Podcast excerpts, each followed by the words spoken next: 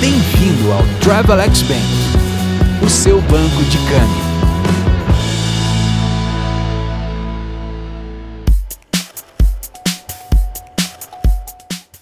Confira na edição de hoje. Coronavírus. O Brasil ultrapassa a marca de 87 mil mortes e soma mais de 2 milhões e 400 casos confirmados por coronavírus. Política Nacional. A primeira parte do projeto de reforma tributária propõe a unificação do PIS e do COFINS em um único imposto, com alíquota de 12%, batizado de Contribuição Social sobre Operações com Bens e Serviços, CBS internacional. A tensão entre Estados Unidos e China ganham novos desdobramentos em meio ao positivismo do avanço da vacina contra a Covid-19. Economia. A confiança da indústria sinalizou alta em julho, impulsionada principalmente por expectativas mais favoráveis. Câmbio. O dólar comercial encerrou na sexta-feira passada, sendo vendido a 5,207, com recuo de 0,14%. Na semana, a moeda perdeu 3,26%, o que equivale à sua maior queda desde a semana de 5 de junho, porém mantém alta de 30% durante o ano. Tudo isso e muito mais para você começar a semana bem informado. Eu sou a Mariana Gomide e esse é o podcast do Travelex Bank. Vem comigo! Coronavírus. Nas últimas 24 horas, o país teve 556 mortes pela Covid-19. Cenário político brasileiro.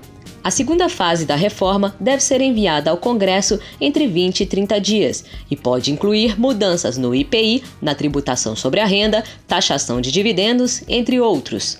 O projeto de lei apresentado pelo governo será acoplado às duas PECs sobre o assunto que já tramitam no Congresso, segundo os presidentes da Câmara e do Senado.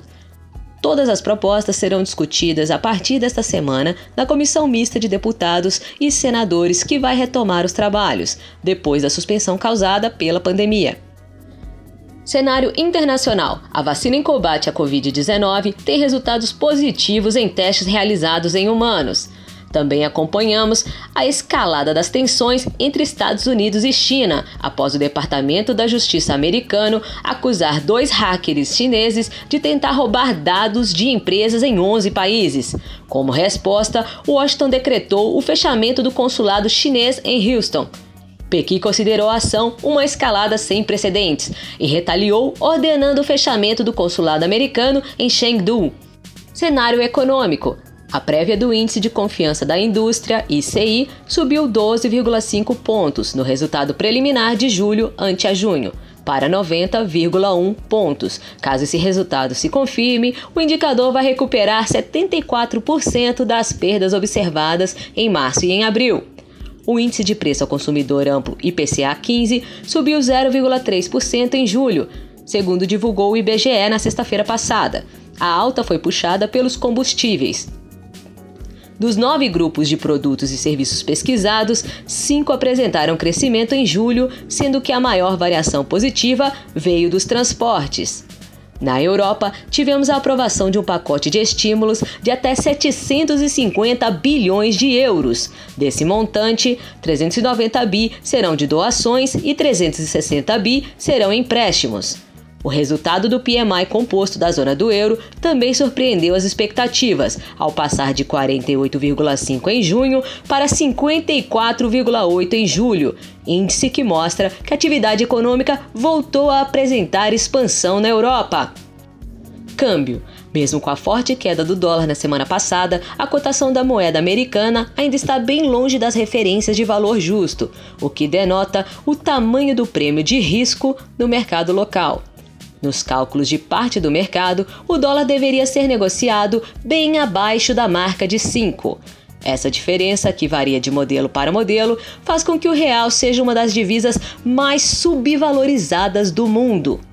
Na sexta-feira passada, o diretor do Banco Central, Bruno Serra, afirmou que não há um limite para o patamar do dólar, mas a volatilidade do câmbio incomoda a autoridade monetária.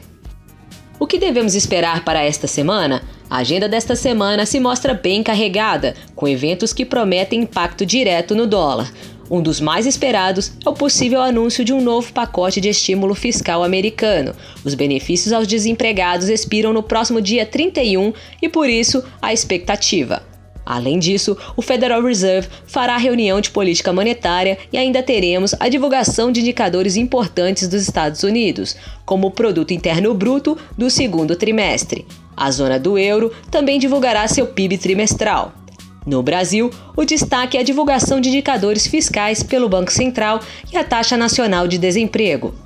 Como podemos perceber, essa semana promete ser bastante agitada. Fique ligado no resumo de mercado diário do Travelex Bank e nos encontramos por aqui na próxima segunda-feira. Boa semana!